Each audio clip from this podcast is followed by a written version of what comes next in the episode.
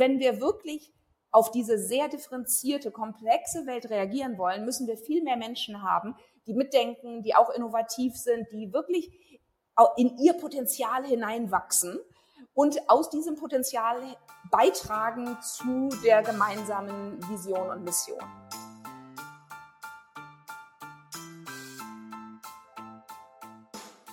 Herzlich willkommen zum Female Leadership Podcast. Mein Name ist Vera Strauch und ich bin Host hier im Podcast, in dem es darum geht, dass du deinen ganz eigenen Stil im Job und Leben findest und deinen Weg mutig und selbstbewusst gehst. In dieser Folge geht es um Organisationsentwicklung, neues Arbeiten, um andere und ich würde sagen auch innovative, irgendwie mutige Wege, ein bisschen anders oder vielleicht sogar auch sehr anders zusammenzuarbeiten. Und dazu habe ich eine wunderbare Gästin zu Besuch. Johanna Breidenbach ist schon zum zweiten Mal hier im Podcast und mit Sicherheit, ich hoffe auf jeden Fall nicht das letzte Mal, äh, denn sie ist äh, für mich eine der Stimmen in Deutschland, wenn es um neues Arbeiten geht. Promovierte Kulturanthropologin, Autorin, Sozialunternehmerin, Mitgründerin von betterplace.org und Better Place Lab. Und sie hat gemeinsam mit der Organisationsentwicklerin Bettina Rollo in 2019 das Buch New Work Needs Inner Work veröffentlicht und Ende letzten Jahres ist dann ihr aktuelles Buch Die entfaltete Organisation mit Inner Work, die Zukunft gestalten, erschienen. In dem Buch teilen die beiden Autorinnen, was sie in den letzten Jahren über kompetenzbasierte Führung und Zusammenarbeit gelernt haben und über den Aufbau von Organisationen, welche inneren Kompetenzen es dafür braucht, was es aber vielleicht auch im Außen braucht. Und darüber sprechen wir heute auch in unserem Interview.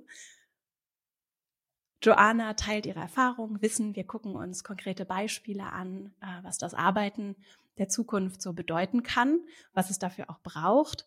Und was viele vielleicht nicht wissen, wir in der Female Leadership Academy arbeiten auch schon mit einigen dieser Methoden und haben zum Beispiel auch schon mit Bettina Rollo viel dazu gearbeitet und das deshalb haben wir heute hier auch die Möglichkeit, viele konkrete Beispiele äh, für die großen Chancen, aber vielleicht natürlich auch so diese durchaus schwereren äh, Momente, die Kraft brauchen und ich weiß aus eigener Erfahrung echt Energie ziehen können, die werden wir uns eben auch gemeinsam ansehen. Kurzer Hinweis noch, dieser Podcast erscheint auch mit Video bei YouTube. Das heißt, wenn du beim Hören vielleicht eher zusehen möchtest, dann komm da einfach vorbei. Und wenn du Anmerkungen hast, Ideen, vielleicht auch Beispiele und Themen, dann nutz gerne die Kommentare darunter. Guckt euch auch an, was die anderen sozusagen haben. Ich werde da auch vorbei gucken und dann können wir uns vielleicht auch noch mal ein bisschen interaktiver dort austauschen. Jetzt aber geht's endlich los. Ganz viel Freude mit dem Gespräch und dann legen wir gleich mal los. Joanna, herzlich willkommen. Ich freue mich riesig, dass du hier bist. Ja, vielen Dank für die Einladung. Äh, ich freue mich auch auf unser Gespräch. Gleich am Anfang möchte ich noch einmal sagen, dass ich euer Buch wirklich, ich fand schon New Work Needs Inner Work sehr äh, sehr spannend und sehr konkret auch und habe es ganz häufig, nehme es auch immer noch zur Hand. Und dann kam die entfaltete Organisation und das ist tatsächlich für mich eines der Bücher, das ich jetzt so für meine Führungsarbeit tatsächlich ganz regelmäßig zur Hand nehme und mich es nicht nur mit großem Genuss lese, sondern es mir tatsächlich auch richtig Orientierung gibt. Insofern danke dafür an alle, die zuhören, schon mal der kleine Hinweis. Wenn euch dieses Gespräch interessiert, dann ist, glaube ich, das Buch auf jeden Fall auch sehr spannend. Und ich habe mir überlegt, dass es schön wäre, du warst ja schon einmal zu Gast, aber wenn du vielleicht zum Einstieg nochmal erzählen könntest für alle, die dich nicht kennen, wie du so deinen Weg in dieses ja sehr große Thema gefunden hast, was dich so dazu gebracht hat, da diese Expertise in Theorie, aber eben auch in Praxis aufzubauen. Ja, total gerne. Ja, ich glaube, wie vieles in meinem Leben hat sich das sehr organisch entwickelt. Es war jetzt nicht äh, äh, mir in dem Sinne in die Wiege gelegt, dass ich mal äh, mich mit Führung und Zusammenarbeit beschäftigen sollte, ähm, sondern ich habe eigentlich immer Sachen äh, gemacht, die mich sehr stark intrinsisch motiviert haben, wo ich gedacht habe, da möchte ich mehr verstehen, äh, da möchte ich was gestalten, da möchte ich was Neues in die Welt bringen. Und unter anderem war das dann eben das Sozialunternehmertum. 2007, als wir Better Place gegründet haben, war das noch was ziemlich Neues, dass man unternehmerisch soziale Ziele verfolgen möchte. Und ähm, ich habe dann relativ schnell gemerkt, dass äh, ich zwar diese Plattform, die Fundraising für mittlerweile ja zigtausende von deutschen NGOs ermöglicht, zwar super spannend finde, aber dass mich eigentlich die Digitalisierung und die Prinzipien, die hinter solchen sozialen Innovationen liegen, die auch digitale Technologien benutzen, dass mich die eigentlich noch mehr interessieren und dass ich mich damit beschäftigen möchte, was eigentlich, wie eigentlich verändert Digitalisierung unsere Welt. Ja? Und zwar immer so aus der Perspektive, nicht nur mehr Profit zu erwirtschaften, sondern eben wirklich einen Beitrag zu leisten, zu gucken, wie können wir eine gesündere, gerechtere Welt aufbauen. Ja? Und äh, da habe ich dann eben 2010 das Better Place Lab in Berlin gegründet. Auch sehr stark heraus aus so einem Interesse, boah, was tut sich eigentlich in der Welt so an der Schnittstelle Digitalisierung und soziale Innovation? Und dann habe ich gemerkt nach ein paar Jahren Better Place Lab, äh, nach Studien, nach Trendforschung in der ganzen Welt, dass irgendwie die Art, wie wir zusammenarbeiten und wie wir führen mit mir als Führungskraft, dass das eigentlich nicht wirklich adäquat ist. Ja, dass ich relativ einsam bin da oben quasi alleine, viele Sachen auf meinen Schultern lasten, also auch durchaus mit so einem Gefühl von Überforderung äh, konfrontiert äh, zu sein und auf der anderen Seite irgendwie zu denken, Mensch, es würde doch so viel mehr Spaß machen und es würde so viel wirksamer sein, wenn mehr Menschen wirklich ihr Potenzial entfalten und in mehr Verantwortung übernehmen, mutiger, innovativer sein und mit mir gemeinsam führen. Ja, also so diese Vorstellung, ich möchte nicht alleine führen, ich möchte verteilt führen, aber nicht, das war mir auch wichtig, basisdemokratisch, wo jeder irgendwie einfach meint, äh, seine Stimme muss auch noch unbedingt gehört werden, sondern wo man irgendwie ein neues Prinzip findet, wie wir wirklich ko-kreativ uns austauschen können, äh, auf die die aufeinander Ideen aufbauen können. Ja, also das, das hat mich sehr beschäftigt. Und dann habe ich, ähm, wie das dann manchmal eben so ist, Frederic Laloux sehr zufällig in die Hand bekommen, von einem Kollegen empfohlen bekommen und habe dort äh, Case Studies äh, gelesen von Firmen, die auf eine andere Art und Weise geführt werden. Ja, eben mit Selbstorganisation, mit verteilter Führung, die von einem anderen Menschenbild ausgehen, dass Menschen wirklich nicht nur mit ihren Sonnenseiten dort sind, sondern sich auch mit ihren vulnerablen Aspekten ihrer Persönlichkeit zeigen, weil mir war über meinen persönlichen inneren Selbsterfahrungsweg mittlerweile klar geworden, wie viele Teile meiner Persönlichkeit ich auch habe abschneiden müssen und irgendwie unterdrücken müssen, um erfolgreich zu sein. Und auch, wie viele Aspekte wir im Unternehmertum des Erfolges willen auch einfach an die Wand drängen müssen. Und irgendwie war da so, okay, wir müssen es doch anders, ganzheitlicher machen können. Und dann bietete Lalou so auf jeden Fall in der Theorie eine Blaupause an. Und dann habe hab ich meine Freundin Bettina, die du auch schon erwähnt hast, dazugeholt und habe gesagt, lass uns doch mal gemeinsam erforschen, wie können wir Führung von aus einer hierarchischen Form ablösen, was können wir für neue Formen entwickeln. Und dann haben wir gelernt, boah, es reicht nicht nur Strukturen und Prozesse zu verändern, sondern es braucht eigentlich auch eine, eine Persönlichkeitsentwicklung, dass eben keine Organisationsform in dem Sinne neutral ist, sondern jede Organisationsform auf ein bestimmtes Menschenbild, auf bestimmte Bedürfnisse, Interessen, Potenziale von Menschen setzen. Und wenn wir so sehr in die Freiheit gehen, indem wir eine verteilte Führung äh, äh, uns ja, als Konstitution geben, ähm, wo wir eben nicht für alle Sachen Prozesse und Strukturen haben, die meistens zu rigide sind, dann müssen wir psychologisch wachsen. Dann müssen wir als Menschen einfach uns verändern, mehr in die Verantwortung gehen, uns besser selbst kennen, offener und transparenter miteinander kommunizieren. Und das war dann so der Punkt, wo wir gesagt haben, ist ja total interessant. Wir wollen eine äußere Transformation und wir schauen uns eigentlich immer in der Gesellschaft, nicht nur in der Arbeitswelt, immer nur das Außen an. Was bedeutet es denn dann eigentlich für unser Innen? Und was können wir auf eine differenzierte Art und Weise über innere Prozesse, die dann letztendlich auch Bewusstseinsprozesse sind. Was können wir darüber sagen? Was können wir darüber lernen, um die anstehende riesige Transformation eben nicht nur der Arbeitswelt, sondern auch unserer gesamten Gesellschaft irgendwie gut, gut anzugehen? Ja, und das war so der Startpunkt, äh, von dem Bettina und ich vor, ja, jetzt, wir haben wirklich 2014 angefangen, also vor neun Jahren gestartet sind. Ähm, und immer so einen halben Schritt vor dem Learning eigentlich des Teams, am Anfang eben hauptsächlich des Better Place Labs, aber dann auch mit den vielen Organisationen und Unternehmen, mit, mit denen Bettina seitdem gearbeitet hat, ähm, zu lernen, was, wie können wir Führung besser gestalten in unserer Welt. Du hast ja gerade innere Prozesse angesprochen. Bewusstseinsprozesse hast du es, glaube ich, auch genannt. Was genau umfasst das denn für all die, die das vielleicht nicht so richtig greifen können und die vielleicht auch tatsächlich ein bisschen neuer sind in diesem ganzen Themenfeld von so innerer Arbeit? Ja, das bezieht sich darauf, äh, dass wir eigentlich, jeder Mensch kann ja die Welt nur wahrnehmen mit unserem Körper, mit seinem Körper, mit seinen Sinnesorganen. Also wir sind, wir sind das Instrument, mit dem wir die Welt da draußen wahrnehmen. Ja? Und äh, Inner Work geht davon aus, dass wir eben uns selbst auf eine tiefere Art und Weise verstehen können, um mehr zu sehen, welche Aspekte wir im Inneren mit uns tragen, welche Filter wir haben, die alle beeinflussen, wie wir uns selbst sehen, wie wir unsere Kolleginnen sehen, wie wir unsere Partner sehen, wie wir die Welt sehen.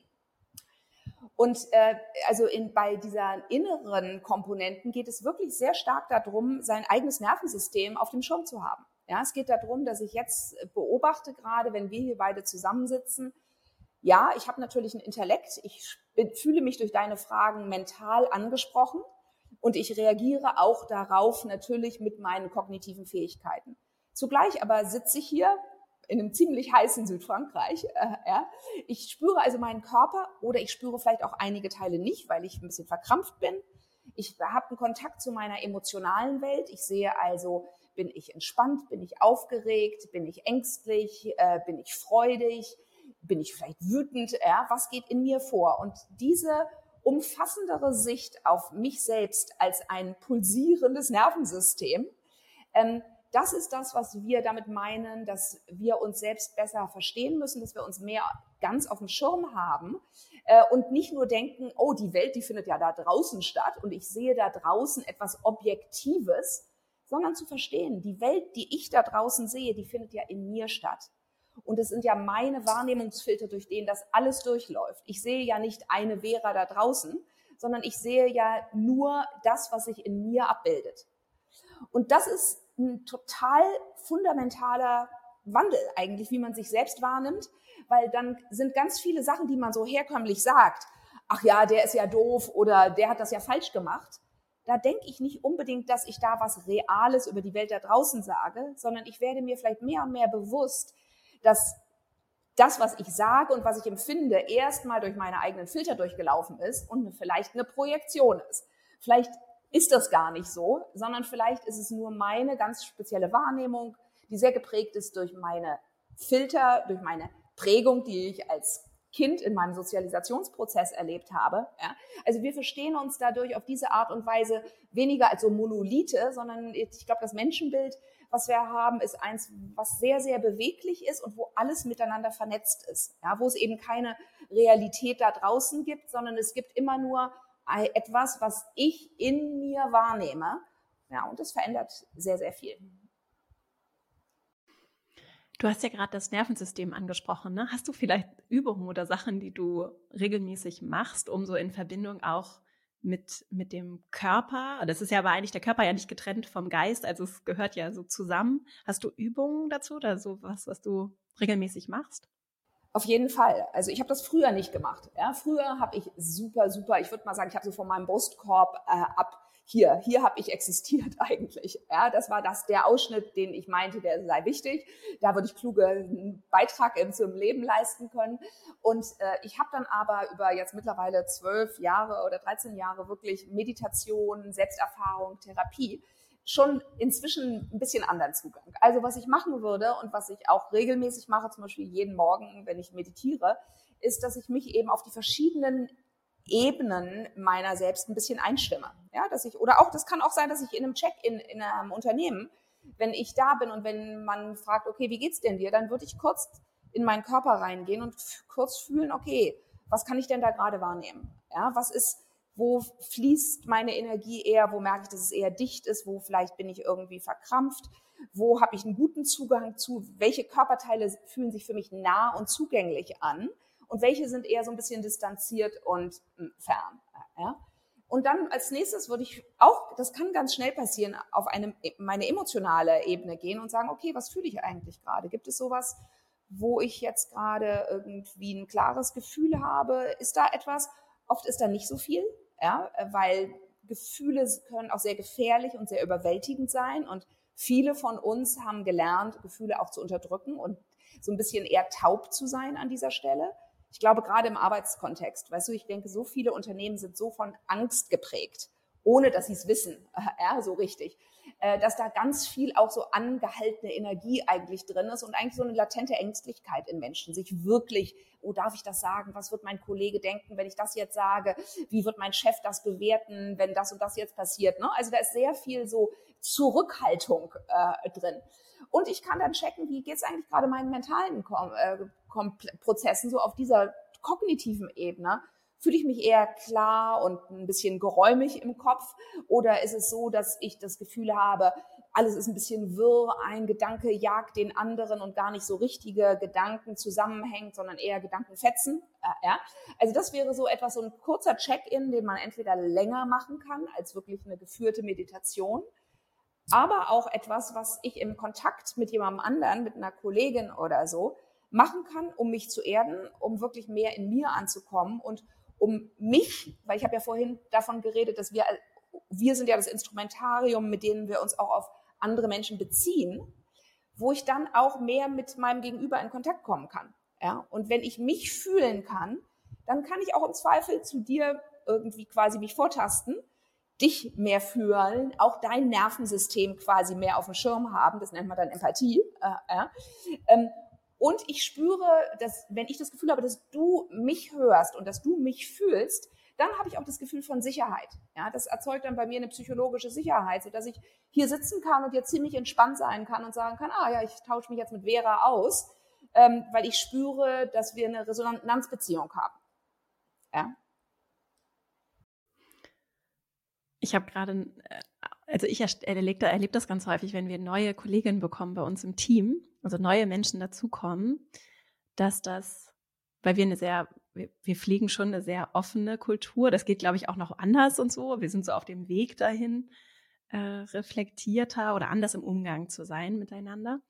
Und wie, es ist so interessant, das, was du gerade so energetisch beschrieben hast, so dieses, es ist wirklich wie so ein Blockiertsein. Das habe ich schon ganz häufig beobachtet, dass es sehr interessant ist, wenn neue Menschen da reinkommen, wie, wie viel wir so Pakete aus der Arbeitswelt einfach mitbringen. Und ganz unterschiedliche Leute, so diese, so eine Hab-Acht-Stellung, weil ich das selber auch kenne, dass ich so sozialisiert worden bin, dass das eben auch Räume sind in der Regel, in denen ich mich jetzt so im Jobumfeld auch nicht so ganz zeigen, also das nicht so ganz okay ist und es auch viele unausgesprochene Regeln gibt und es ganz wichtig ist, sich erstmal so vorsichtig da so rein zu bewegen, weil es so viel falsch zu, zu machen gibt auch und so viel dadurch auch implizit nicht richtig läuft. Und das so ganz, also für mich auch so ein richtig, es war meine Sozialisierung in der Arbeitswelt war wirklich so ganz viel Lernen und Verstehen ich finde es ganz interessant, so du kommst ja als Kind oder dann als, als nach dem Studium dann irgendwie in so ein Umfeld und dann musst du dich da irgendwie ja so zurechtfinden. Und das hinterlässt, glaube ich, auch nochmal anders als Kindheit Spuren, oder? Also so. Absolut, absolut. Zumal, ja. also zum einen, du sagst ja, ganz vieles davon ist implizit. Ja, ich weiß ja. eigentlich gar nicht, was läuft. Ich greife das so als so eine Kultur, so eine Atmosphäre, greife ich das irgendwie auf. Ja. Und also wenn du jetzt so sprichst, denke ich auch, oh, wie traurig, ja, weil in dem Moment, wenn wir uns nicht wirklich so reingeben und wenn wir so irgendwie in, auf halb acht Stellung sind, dann bedeutet das ja, dass wir so viel von irgendwie experimentieren, uns austesten, irgendwie ähm, innovativ sein, wirklich authentisch, lebendig sein. Das trauen wir uns dann ja nur in so ganz, ganz, ganz, ganz kleinen Formen. Ja? Und wie viel Lebendigkeit da verloren geht, äh, dadurch, dass wir meinen, irgendwie so einen bestimmten Standard, der als professionell gilt, äh, äh, gerecht werden zu müssen. Und zugleich wissen wir, dass Professionalität, ich meine, wenn du dir die Statistiken anschaust, wie viele Menschen am Arbeitsplatz total äh, demotiviert sind, im Burnout, in der Depression landen, äh, Fehlzeiten steigen in astronomische Höhen. Also wir wissen ja, dass so vieles nicht gut ist an diesem Ort Arbeitsplatz. Und dennoch gehen wir davon aus, dass wir das so auf eine bestimmte Art und Weise machen müssen. Ja, und das ist eigentlich total crazy, aber es zeigt, wie sehr unsere Sicherheit, also es wäre das, was ich für mich gelernt habe, wie sehr ich gelernt habe, damit es ich mich sicher fühle, dass ich zu einer Gruppe dazugehöre, ja, dass ich nicht ausschere, dass ich nicht irgendwie so zu autonom bin und auch irgendwie, wie viel davon abhängt, dass ich Sachen richtig mache. Ja? Ähm, und man sagt ja mhm. häufig so, also in der Arbeitswelt ist es häufig viel wichtiger, Sachen richtig zu machen, auch wenn es das vollkommen Falsche ist, als das Richtige zu machen. Und ich glaube, das ist mhm. so, ein, so, eine Veränderung, die wir in der neuen Arbeitswelt mit neuen Formen der Führung und Zusammenarbeit, wo wir hinkommen, dass wir sehen, die Welt ist viel zu komplex, als dass wir so viel, wir können gar nichts mehr richtig machen, weil wir wissen mhm. gar nicht, welcher Schritt richtig ist. Ja. Es gibt so viele verschiedene Möglichkeiten. Wir müssen ganz andere Formen der Entscheidungsfindung entwickeln. Ja, wo wir schnell mal irgendwie was austesten, wo unsere Intuition eine Rolle spielt, weil es gibt nicht mehr, natürlich gibt es immer noch Bereiche, das ist richtig und das ist falsch, aber die Bereiche, in denen Unternehmen heute tätig sind, sind immer mehr komplexere Umgebungen, wo es eben so ein richtig und falsch nicht mehr gibt, ja, sondern wo wir einfach nur gucken müssen, welche Antwort ist adäquater, welcher nächste Schritt führt uns eher in die Richtung, in die wir hinwollen. Mhm. Aber dieses ganze zielorientierte Arbeiten, was wir immer noch haben mit diesen ganzen KPIs und diesen festen Zielen, also ich, für mich ist das ein vollkommener Anachronismus, der irgendwie äh, zwar psychologische Sicherheit bietet, aber der eigentlichen Sache, nämlich wirksam Welt zu gestalten, vollkommen im Weg steht. Das ist super spannend. So, jetzt bin ich am überlegen. Wir haben ja verschiedene Ebenen. Und ich wollte, also, weil ich sehe schon, ich finde es sehr spannend, mit dir darüber zu sprechen, was ist so der, das große Zielbild vielleicht auch oder die Vision, vielleicht so besser formuliert. Was dann sowas wäre wie, braucht KPIs, Ziele zu starr, so. Gleichzeitig finde ich es auch sehr spannend, in diese Zwischenformen einzusteigen. Ich habe das manchmal auch so mit so großen Kapitalismusdiskussionen, weil natürlich halte ich den Turbokapitalismus, sehe ich auch, wie, wie gefährlich was da passiert, wie schädlich für unsere Welt das ist. Und gleichzeitig gibt es ja nicht das Szenario, in dem wir das einfach abschaffen und neu komplett auf dem weißen Papier anfangen können. Und ich sehe ja schon, wie schwer es ist, mit in einer kleinen Gruppe, mit sehr vorwärts gerichteten, offenen, reflektierten Menschen, sich zu organisieren auf eine Art und Weise, in der wir eben nicht wieder auf die Muster zurückgreifen, die bei mir auf jeden Fall so tief internalisiert sind, dass ich wirklich da sehr achtsam sein muss. Und ja, auch die Frage ist, was, was machen wir, wenn wir nicht auf das zurückgreifen, aber auch nicht auf diese große Vision schon zurückgreifen können? Und vielleicht gehen wir da einmal, einmal rein, weil das, also ich lese euer Buch dann nämlich auch so, dass da viele Elemente sind, mit denen ich eben auch beginnen kann, ohne dass wir schon komplett da sind, sondern es ist ja eh ein Weg und in Bewegung und ich merke schon mit jeder Person, die im Urlaub ist, ist schon die Dynamik eine andere. Ne? Das ist so dieses, es, es lebt ja von der Gruppe und die wiederum besteht eben aus diesen einzelnen Organismen, die das irgendwie zu dem machen, was es ist. Und da würde ich gerne noch einmal auf das Menschenbild zurückkommen und auf das Bild, das du am ein, äh, Anfangs aufgemacht hast, nämlich du hast, glaube ich, von diesem anderen Bild gesprochen und der Tatsache, dass es aber nicht dieses basisdemokratische ist. Und das ist, glaube ich, ein guter Zeitpunkt, um da auch so gedanklich einmal zu sortieren.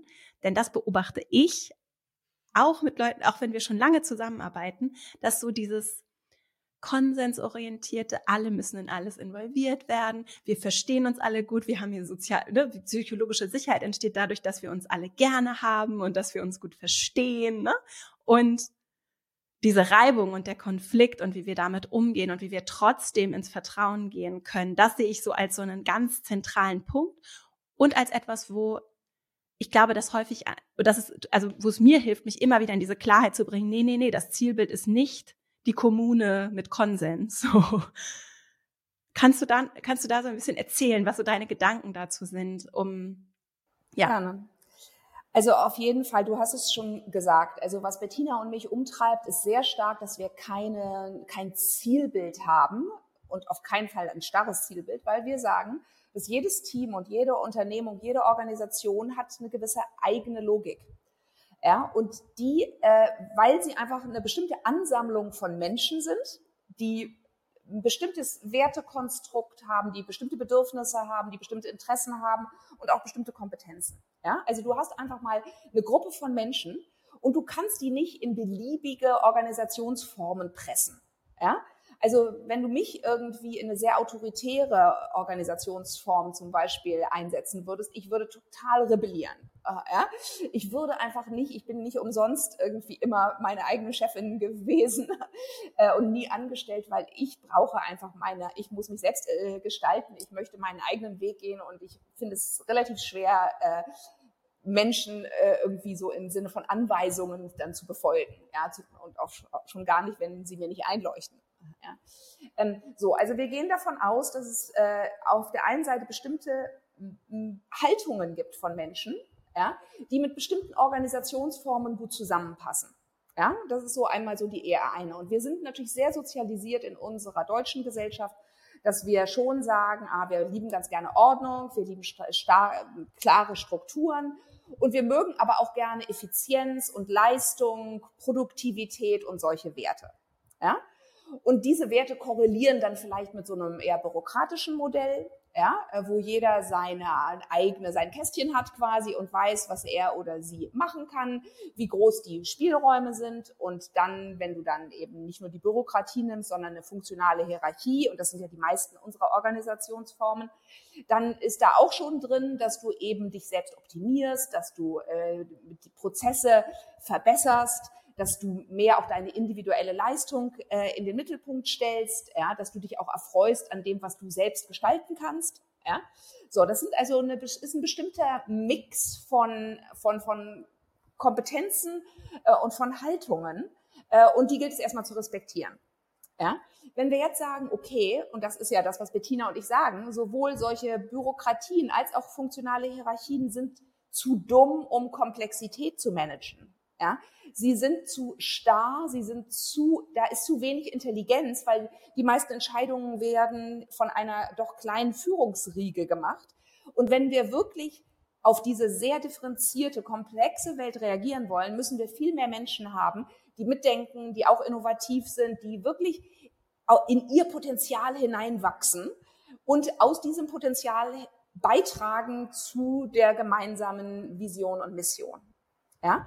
So, dann ist das erstmal ein Bild, wo du ein anderes Menschenbild hast, weil dann hast du nicht das Menschenbild mehr von jemandem, der nur irgendwie quasi entweder Befehle und An Anweisungen erfüllt, und du hast aber auch nicht mehr nur das Menschenbild von jemandem, der sich gerne selbst optimiert, der sein Ego gerne auch streichelt, der gerne so größer, höher, schneller, weiter ist und immer noch mehr Wachstum erzeugt, ja, sondern du hast einen Menschen wahrscheinlich, der das alles ein bisschen in Frage stellt. Ja, und das machen ja sehr viele von uns. Wir sehen ja, hast du ja beschrieben, der Turbokapitalismus, wie sehr, wie viel Raubbau der nicht nur an der Umwelt äh, treibt, sondern auch wie viele Menschen auf der Strecke bleiben, wie viele andere Bevölkerungsgruppen ausgegrenzt werden. Äh, ja. Welches Unternehmen kümmert sich zum Beispiel wirklich um Menschen mit Behinderungen? Ja. Wer versucht wirklich die bestimmten Kompetenzen, die diese Menschen haben, äh, zu nutzen und auch einfach zu sagen, wir leben in einer diversen Gesellschaft. Es ist ganz klar, dass wir auch deswegen einen Arbeitsplatz gestalten, der diversitätssensitiv ist, ja, der sich mit überlegt, welche Formate, welche Strukturen, welche Kultur brauchen wir, damit möglichst viele Menschen teilhaben können. Ja, also wir stehen ja so an so einer Kippe, wo wir sehen, dass das Themen sind, die immer mehr Menschen interessieren immer weniger Menschen wollen eigentlich so ein Rädchen in so einer Maschine sein, wie viele Unternehmen sich immer noch verstehen, äh, ja, sondern die wollen eher jemand sein, der beiträgt zu etwas, was auch über das eigene, das eigene Ego hinausgeht. Ja, so und in einem ersten nächsten Schritt, und da komme ich ein bisschen auf die Basisdemokratie, in einem ersten nächsten Schritt ist es schon verständlich, dass dann erstmal Menschen sagen, ah, wir wollen nicht nur so funktional Leistungsträger sein, sondern wir wollen unsere Beziehungen untereinander pflegen. Ja, wir wollen uns mehr aufeinander beziehen, wir wollen mehr selbst als Menschen erscheinen, wir wollen aber auch in meiner Kollegin, in meiner Chefin will ich mehr auch diesen ganzen Menschen sehen, mehr auch über Themen reden, mit denen ich sonst die ich sonst vielleicht nicht streife. Ähm, ja, und was Bettina und ich ja sehr stark ausarbeiten, ist, dass wir, wenn wir neue fluide Reformen der Führung haben, dass wir dann diese Informationen auch brauchen. Ja, dass wir dann mehr übereinander wissen müssen, damit wir wirklich gut Führung verteilen können. So, und dann ist es sehr, mm, dann liegt es nahe, erstmal in so ein bisschen so ein Kuschel, in so eine Kuscheldynamik einzugehen, ähm, und sich sehr stark nicht nur mit unserem Ziel, sondern dann miteinander zu beschäftigen. Ja, und manche Menschen lieben das äh, und finden, für die passt das. Für mich passt das auch nicht so, weil ich möchte, wenn ich mit Menschen arbeite und auch sonst auch oft, wenn ich zusammenkomme, ich finde, es ist schön, was gemeinsam zu gestalten, ja, was über mich hinausgeht, ja, und was nicht nur dazu dient, dass ich mich warm und geborgen fühle. Und das alleine ist schon super wichtig, ja, aber ich möchte den nächsten Schritt gehen. Und ich glaube, das, was Bettina und mich interessiert, ist, wie können wir Organisationsformen entwickeln, die immer noch auch leistungsorientiert und zielorientiert sind, die aber trotzdem genügend Beziehung haben, äh, ja, also wo dieses, äh, dieses Basisdemokratische auch durchaus seinen Platz hat, aber dann darüber hinausgeht und auch wirklich sagt, okay, wer hat denn wirklich was beizutragen ja, für unser gemeinsames Ziel? Und das nennen wir dann kompetenzbasierte Hierarchien, dass nämlich jeweils die Menschen in Führung gehen und die Menschen Führungsverantwortung übernehmen, äh, punktuell, die wirklich die geeignetsten Personen dafür sind.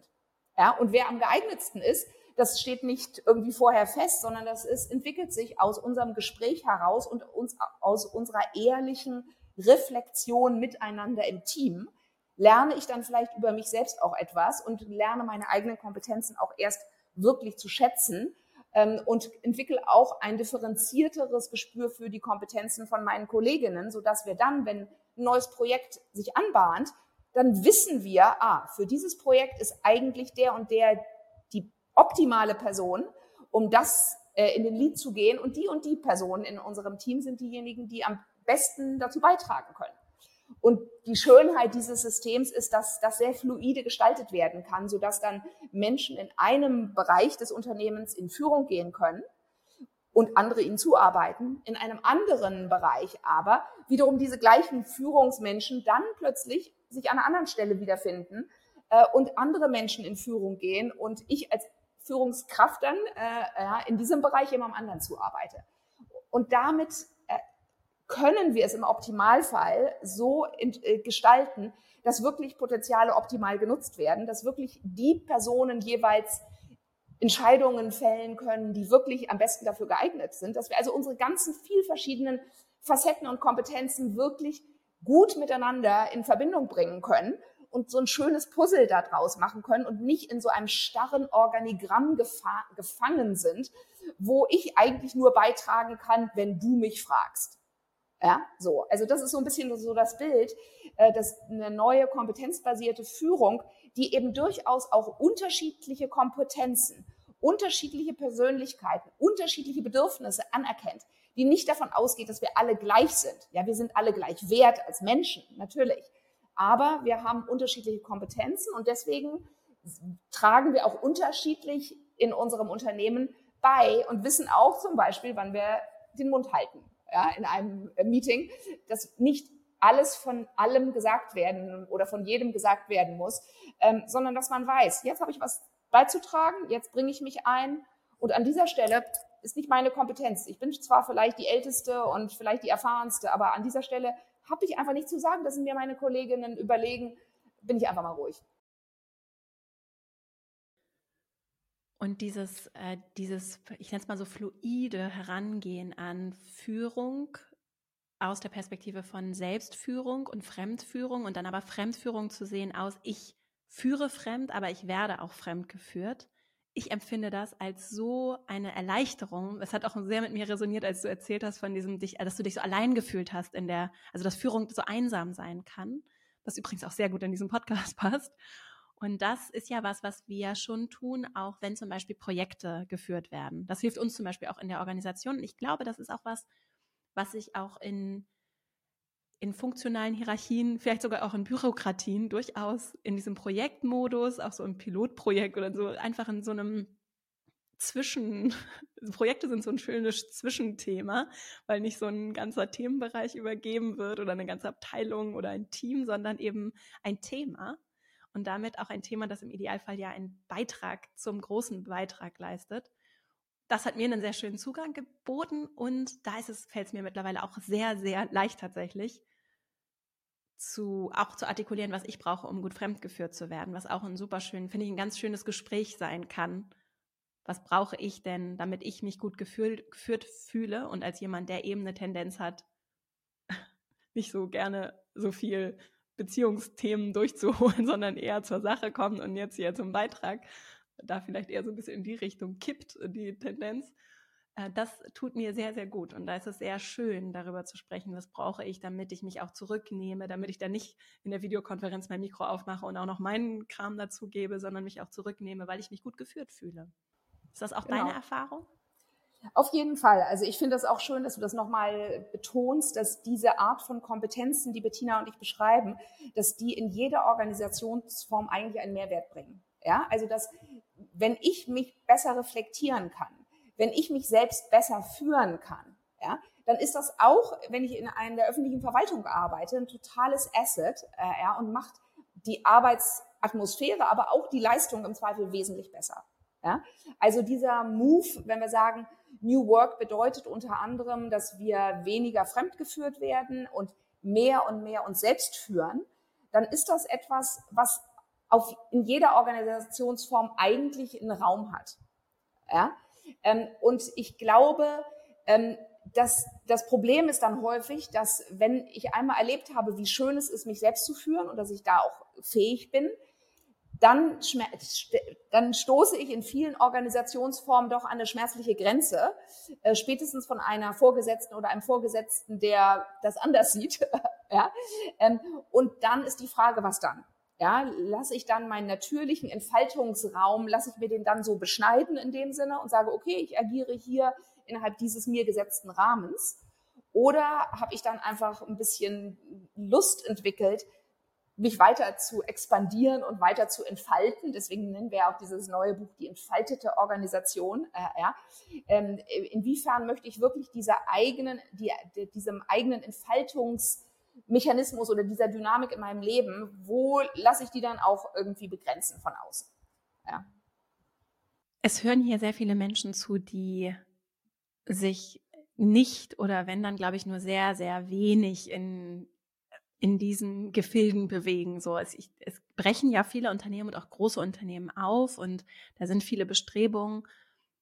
Wie tief die dann reingehen, das kann ich von außen auch schwer beurteilen. Das weißt du besser. So, das, äh, da ist viel, da ist was in Bewegung auf jeden Fall. Ich glaube trotzdem, dass sich viele damit verbinden können, was du gerade beschrieben hast. Dieses ich will gerne und ich sehe auch, wo es sinnvoll ist, auch in so einem Übergang oder in, in, vielleicht auch so hybriden Organisationslösungen, wo wir vielleicht nicht voll in die Selbstführung gehen, aber uns schon so auf den Weg machen und trotzdem stoße ich eben auf diese Grenzen so. Hast du dazu Gedanken und hast du vielleicht auch so konkrete Impulse, Ansätze, was ich tun kann als Führungskraft, aber vielleicht auch so als Mitarbeiterin, um mich um, um dazu was beizutragen, so um, um mein Menschenbild auch in anderen Modellen, auch vielleicht in eher starreren Modellen einzubringen. Geht das überhaupt? Also ich denke, das geht auf jeden Fall. Äh, ja. Und, äh, und du hattest ja vor jetzt eben gerade schon mal so Projekte als so einen ganz schönen Lernraum angesprochen. Ich würde sagen, Meetings äh, sind ein anderer schöner Lernraum. Äh, ja. Ähm, äh, und zwar ist es dann so, dass ich mir wirklich überlegen kann, okay, wie können wir denn Meetings gestalten, in denen wir mehr als ganze authentische Personen erscheinen können. Ja? Und da ist eben die, die Grundannahme ist, in dem Moment, wenn ich mich mehr meinen Kollegen zeige, dann erstens habe ich dann, kann ich mich dann mehr entspannen, ja, wenn ich nicht so viel weghalten muss äh, irgendwie und so viel verstecken muss, dann nehme ich mehr Platz in, in dem Meeting, in dem Team. Ja?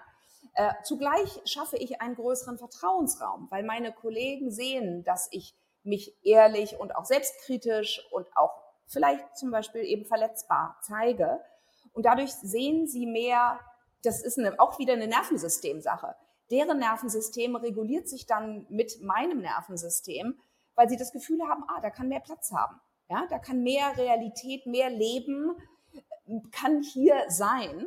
Äh, und in dem Moment regulieren wir uns selbst. Und auf dieser Vertrauensbasis können wir viel ehrlicher miteinander reden. Wir können viel ehrlicher uns mitteilen dass wir vielleicht ein bisschen besorgt sind, was die Qualität unseres Projekt, Projekts, an dem wir gerade arbeiten, ist. Dass wir denken, ah, ist das wirklich, wir können einfach ehrlicher in den Austausch gehen. Wir müssen uns nicht ständig irgendwie vormachen, dass wir alle total geile Leistungsträgerinnen sind, ja, die alle super das schaffen und jedes Projekt war 1A, sondern wir können einfach realer miteinander sein.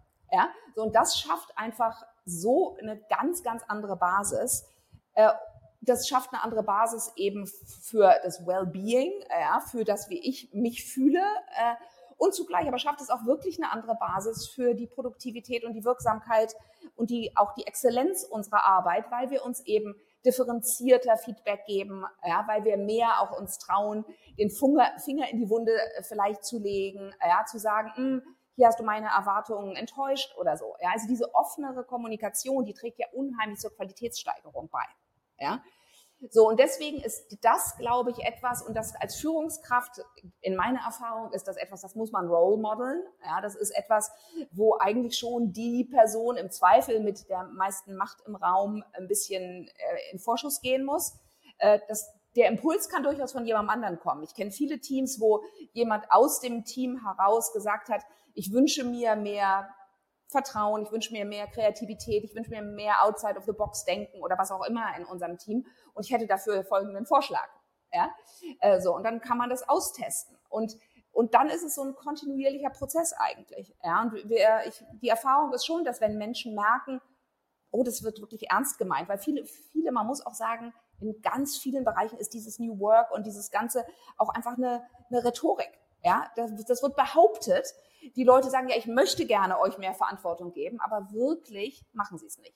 Ja, und das kriegt man ja sofort mit, ob man dem vertrauen kann, was da gesagt wird. Darf ich mich hier wirklich ehrlicher zeigen? Darf ich wirklich auch dich als meine Führungskraft vielleicht kritisieren, äh, mir sa dir sagen, was ich mir wünsche?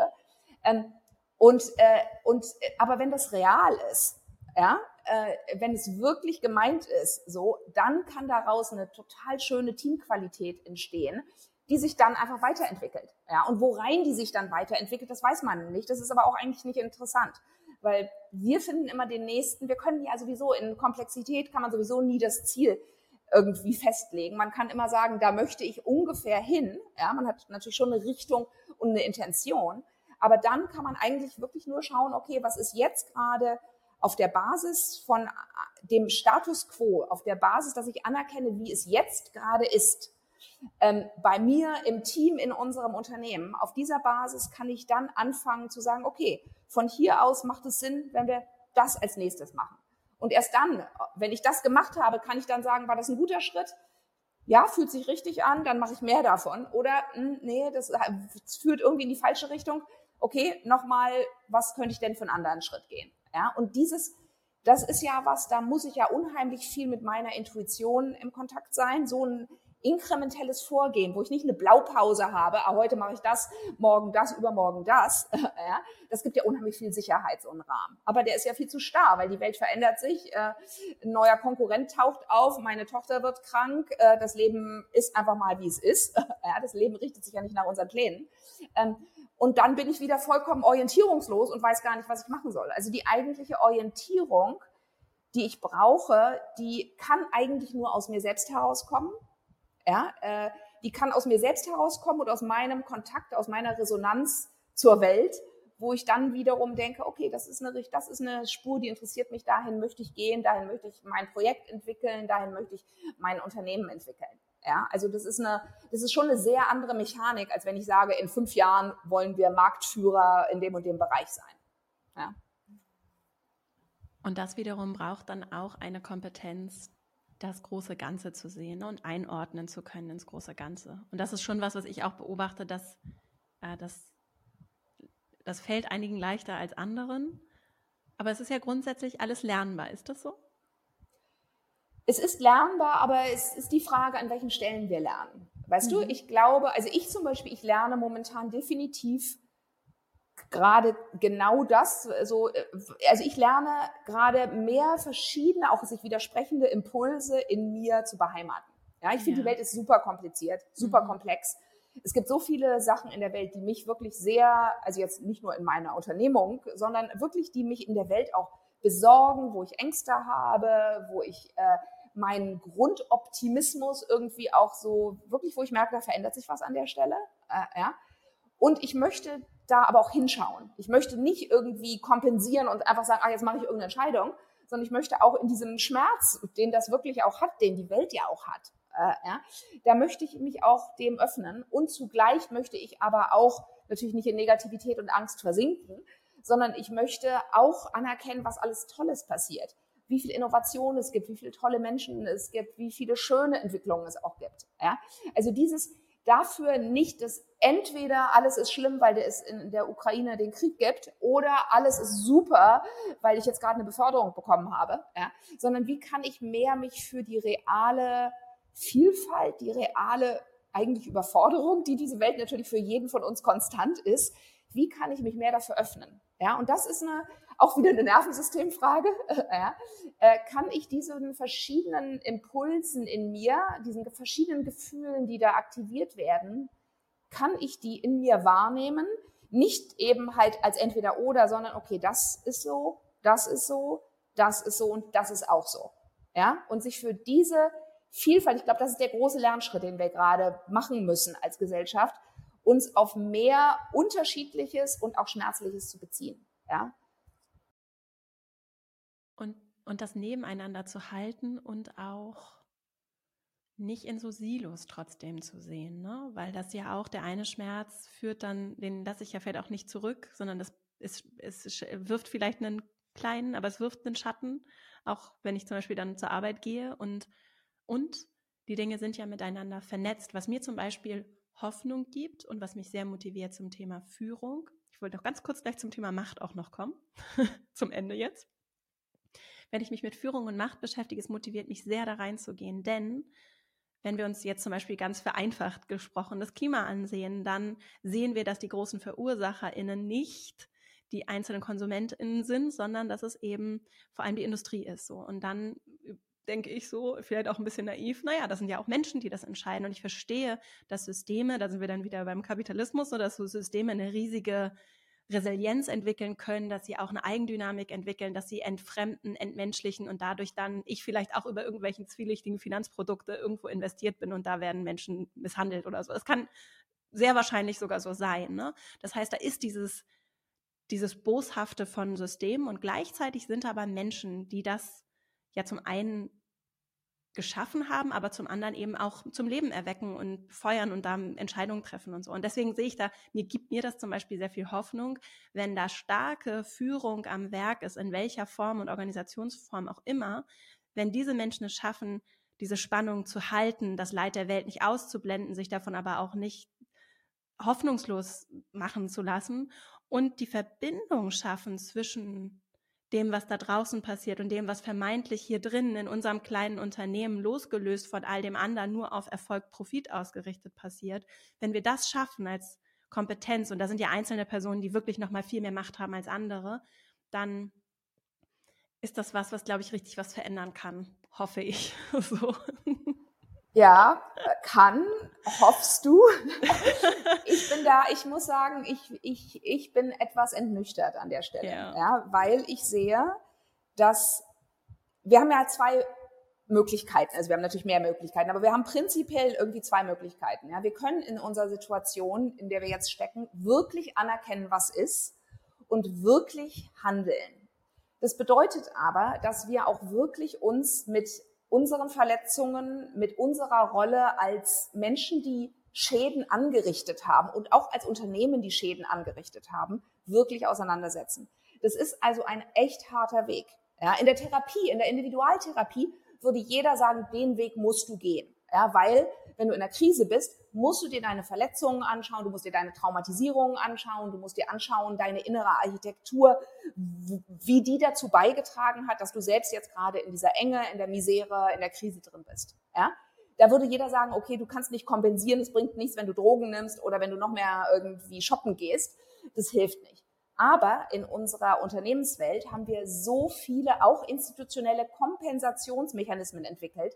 Und sei es, dass wir ESG-Reports haben, Nachhaltigkeitsberichte schreiben. Das sind alles in meiner Meinung nach meistens Kompensationsstrategien, die Firmen davor hindern, wirklich sich anzuschauen, welchen Beitrag sie zu leisten. Weil wenn sie sich wirklich selbstkritisch hinterfragen würden, würden die meisten Firmen meines Erachtens sagen müssen, boah, wir sind Teil von struktureller Diskriminierung, wir sind Teil von äh, dem, der Klimakatastrophe, wir tragen zu allen diesen, zur Fragmentierung und Polarisierung der Gesellschaft, wir tragen da alle bei, genauso wie du und ich. Wir sind ja nicht, das ist ja nicht das System da draußen und hier bin ich. Ich bin ja Teil des Systems. Ja, ich bin ja als privilegierte weiße Frau, bin ich ja, gehe ich ja davon aus, dass die Welt irgendwo doch so ist, wie sie ist. Ja? Und dass es vielleicht sowas wie eine Chancengleichheit in unserer Gesellschaft gibt. Wenn ich mich tiefer mit dem Thema beschäftige, dann sehe ich, wie viele Bühnen mir offen stehen und wie wenige Bühnen anderen Menschen offen stehen.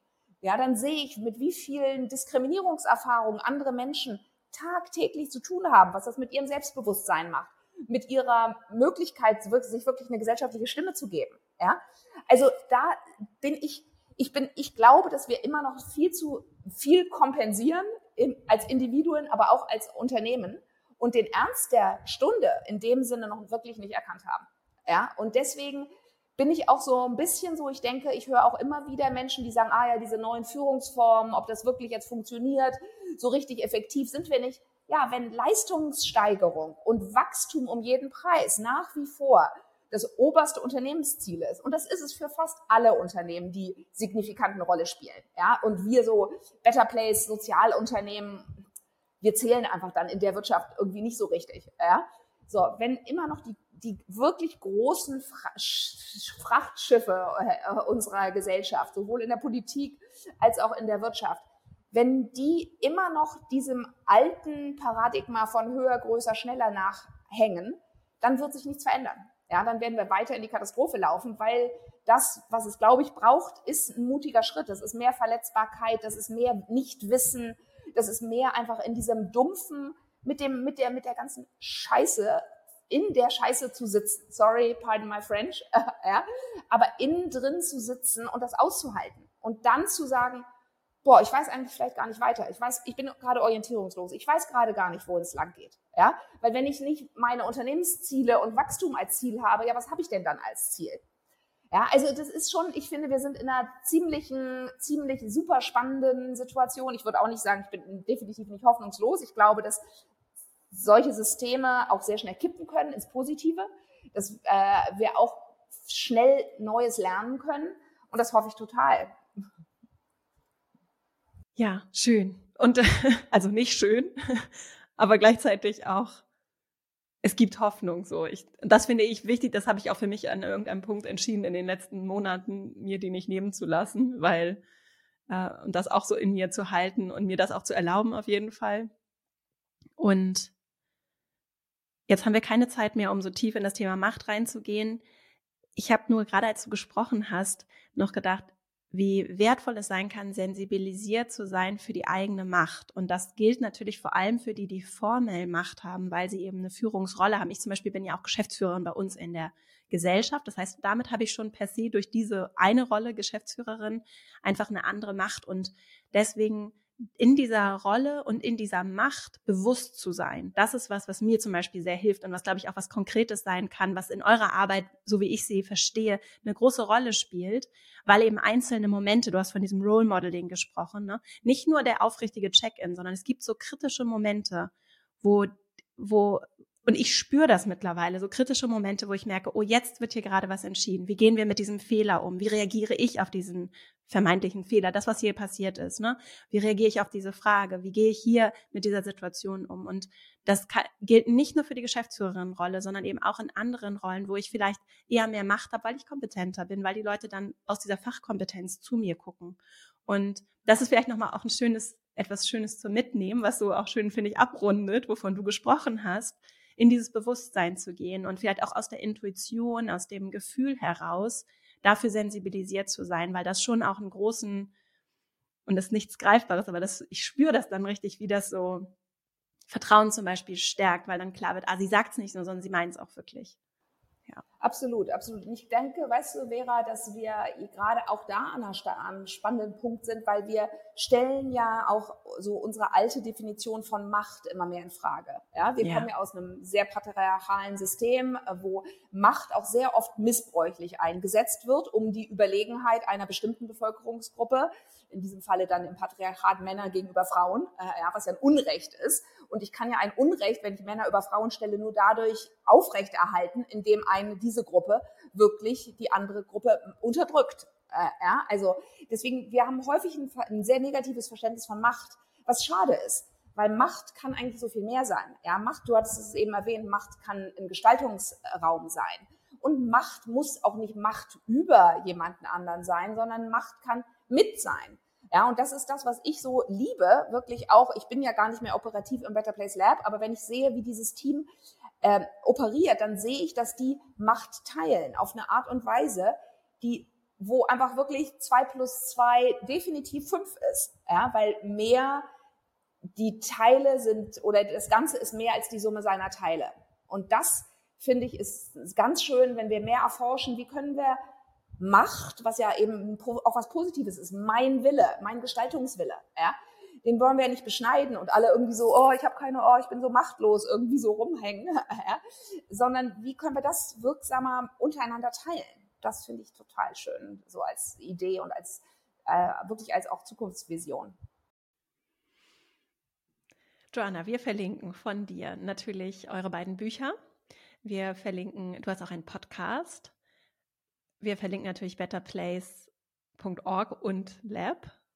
Und was gibt es noch, was wir vielleicht von, wo Menschen dich finden können, wie sie dich am besten erreichen oder dir folgen können?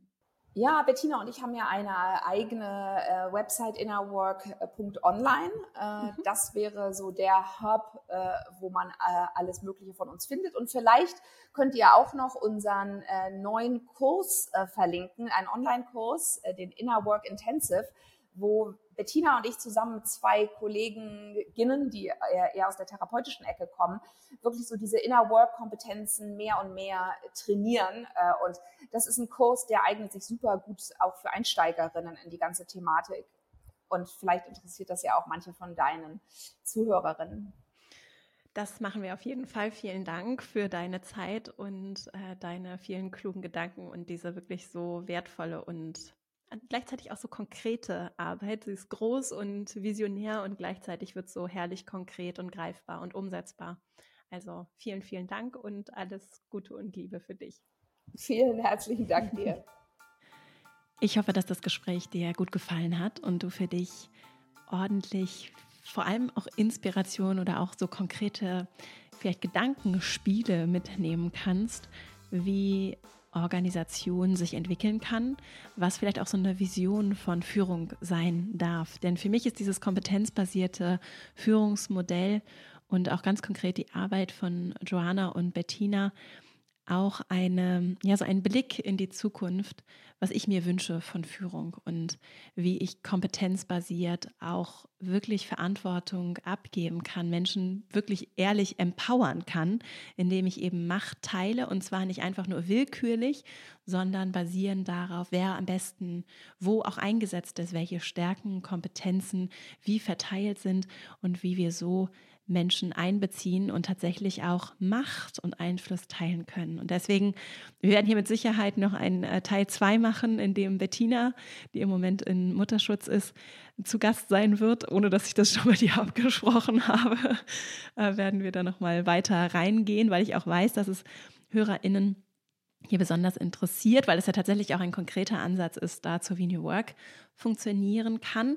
Und nochmal die Einladung, dieser Podcast erscheint ja als Podcast, aber auch als YouTube-Video und gibt uns die Möglichkeit, unter den Videos zu kommentieren und in den Dialog zu kommen. Also ich bin da auf jeden Fall unterwegs, wenn es von eurer Seite den Bedarf gibt und wenn du jetzt hier zugehört hast und vielleicht auch noch konkrete Fragen hast daran, wie wir das bei der Academy machen oder was ähm, vielleicht auch noch Gedanken sind, Fragen, die offen geblieben sind für weitere Folgen, aber vielleicht auch konkrete Sachen, über die wir uns nochmal jetzt im Rahmen dieser Folge austauschen wollen, dann guck doch super gerne bei der Female Leadership Academy bei YouTube vorbei.